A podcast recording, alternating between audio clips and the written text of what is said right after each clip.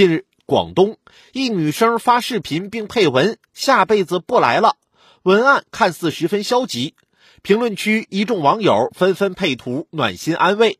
失去手臂的小姐姐评论：“手手在和我玩捉迷藏。”十八岁的红斑狼疮患者评论：“十二岁确诊，今年十八，你看我这不是走过来了吗？”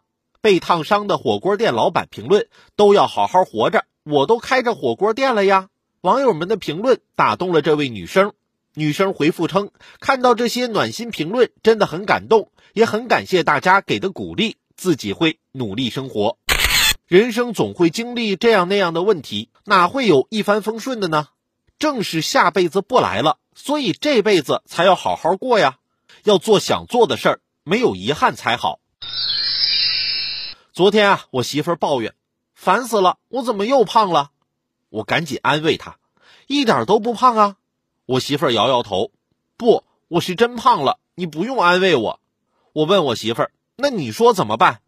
我媳妇想了想，要不你给我买个包吧，这样大家都关注我的新包，就不会注意我的体重了。